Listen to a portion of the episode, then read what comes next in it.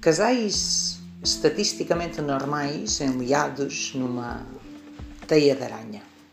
Como sempre estiveram fechados em casa, quase a mesma coisa, mas diferente. Diferente. Quem acasalou recentemente depara-se com a possibilidade de mistificar a anomalia, acreditando que o que acontece em reclusão é um produto exclusivo e temporário que o vento há de levar, junto com o vírus, a tragédia e a imprevisibilidade da morte.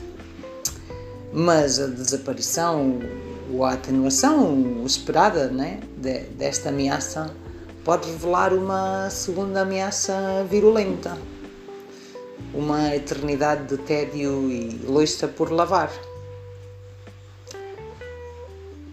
A quem já tem um treino antigo, o excesso de reclusão pode proporcionar até uma trégua na, na análise pormenorizada do, do estado da nação doméstica.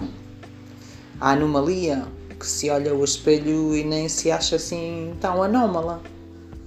O que é mau já era assim. E há indelicadezas que agora nem, nem é preciso justificar. E encontramos mais tempo para digerir as pequenas infâmias, porque existe a sensação de que poderia ter sido muito pior.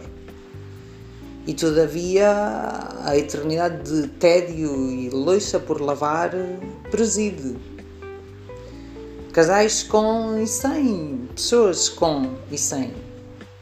Pessoas sem podem chegar a pensar que esta seria a ocasião perfeita para, para finalmente partilharem tudo com a pessoa que amam, para porem em prática o teste definitivo. Mas o amor, em todas as suas versões, é e será um imprevisto, uma surpresa.